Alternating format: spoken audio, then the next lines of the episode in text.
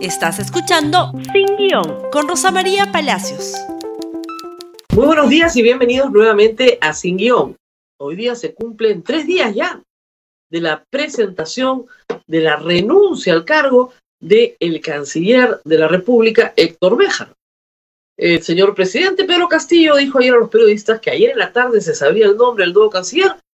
Pues hasta el momento no sabemos nada. Y la figura del canciller en el contexto actual del COVID es muy importante para la salud de todos los peruanos. No es un puesto más en este contexto.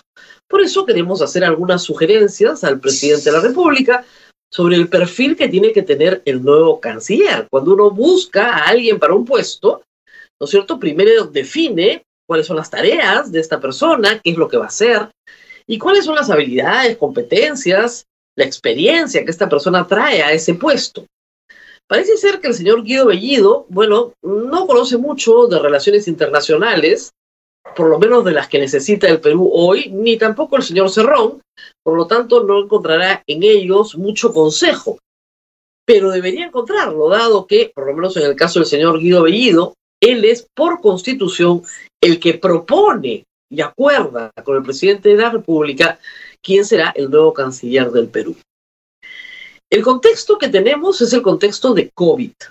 Y el contexto de COVID exige de la Cancillería habilidades especiales que, gracias a Dios, tenía el ex canciller Alan Wagner, quien desarrolló una tarea impecable para que millones de peruanos actualmente estemos vacunados. Es decir, orientó los esfuerzos de la Cancillería a lo que era absolutamente prioritario, manejar en el contexto de las relaciones internacionales del Perú el acceso a vacunas para millones de peruanos.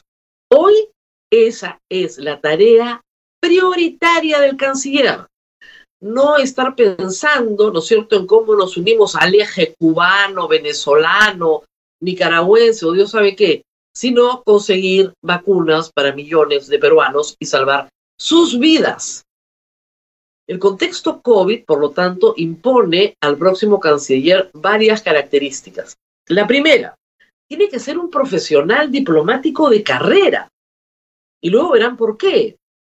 Porque se necesita que la persona que ocupe esta posición tenga experiencia en negociaciones internacionales, tanto en el ámbito privado como en el ámbito público.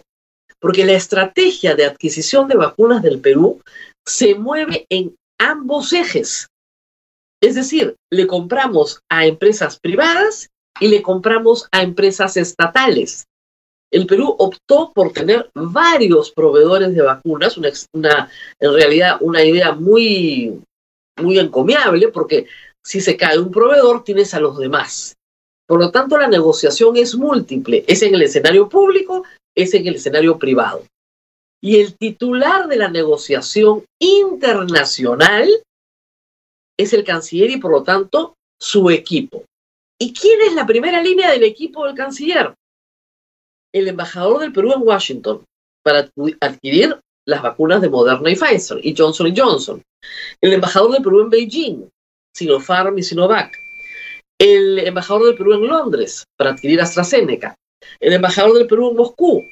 Entonces, estos embajadores de carrera, profesionales, embajadores que no son políticos, o si son políticos, son embajadores en retiro que regresan, ¿no es cierto?, a la función pública, tienen que tener la capacidad de formar equipo con el canciller. Es decir, el canciller tiene que ser una autoridad que tiene liderazgo y el respeto de los embajadores. Y tiene liderazgo y respeto porque se lo ha ganado a través de una trayectoria de trabajo institucional. Profesional de carrera, experiencia en negociación internacional pública y privada, respeto y capacidad de equipo con los embajadores con los que tiene que trabajar, peso internacional, es decir, un diplomático de carrera que tenga contactos, que tenga conocimiento, que tenga la capacidad de levantar el teléfono y hablar con el canciller de China, que pueda hablar con el Departamento de Estado, que pueda hablar con Moscú sin ningún inconveniente y va a ser adecuadamente recibido y que a su vez tenga la capacidad de hablar con los CEOs de empresas privadas del mundo que proveen vacunas y que pueda dedicar, esas son tus tareas, buena parte de su día, probable la mayor cantidad de horas del día, a hacer, primero, seguimiento de los contratos que ya están pactados y pagados.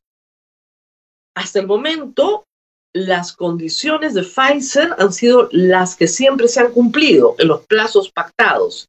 Sin embargo, Sinopharm tiene ligeros retrasos por problemas de brotes en la propia China y problemas de producción para proveer a terceros.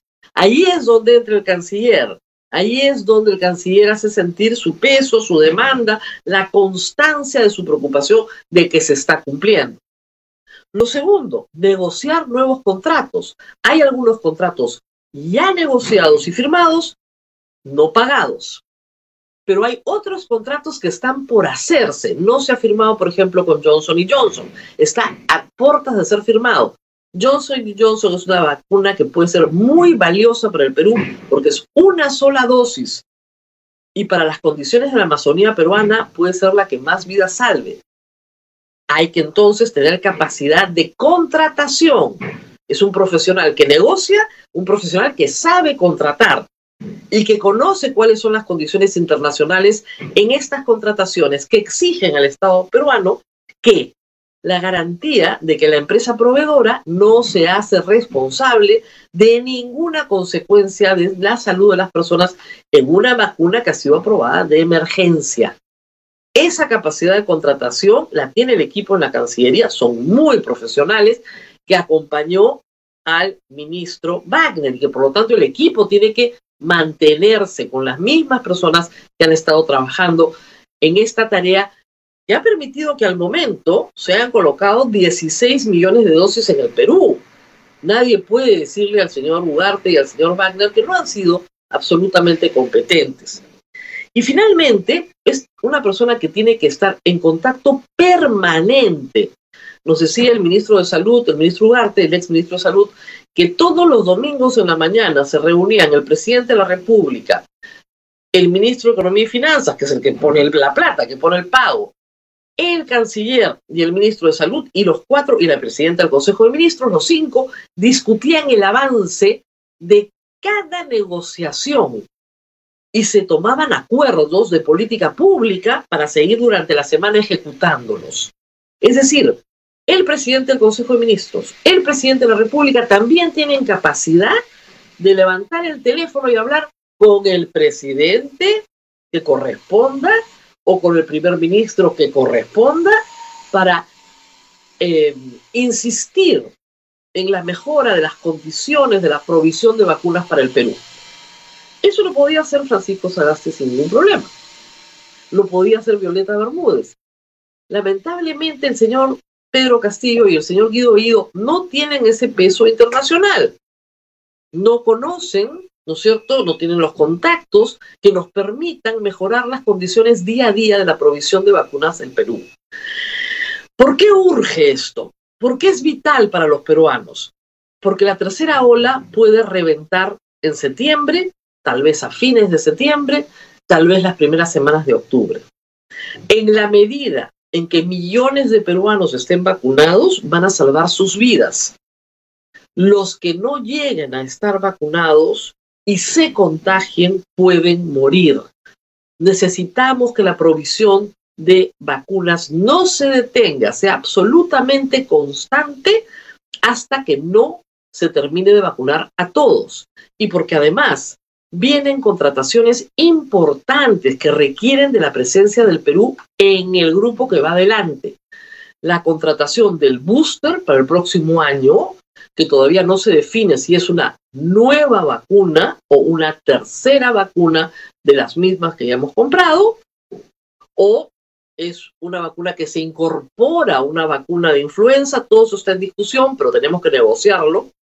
Y la vacuna pediátrica para niños de 5 a 12 años que están desarrollando Moderna y Pfizer y que Y los fabricantes están informando constantemente al Estado peruano de los avances que les permiten, por ejemplo, ahora no tener una cadena de frío tan eh, rígida como se tenía con Pfizer al principio.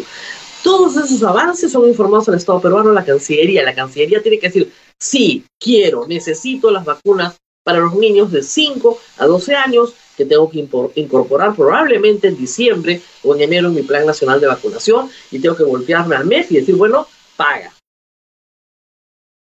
No puede ser cualquier canciller, señor presidente. En esto se está jugando la vida de los peruanos. Me alegro que ayer ha dicho que su prioridad va a ser la vacunación. Entonces demuéstrelo y convenza a un diplomático de carrera de que tiene que hacer esta tarea en la que se nos va la vida a todos los peruanos. Esperemos que así sea y que pueda ser esto informado hoy mismo, porque no hay tiempo que perder. No hay tiempo que perder. Muy bien, compartan este programa en Facebook, Twitter, Instagram y YouTube y nos vemos nuevamente el lunes de la próxima semana con la esperanza de tener entonces un canciller que cumpla con el perfil que hemos descrito en este programa. Hasta pronto. Gracias por escuchar Sin Guión con Rosa María Palacios. Suscríbete para que disfrutes más contenidos.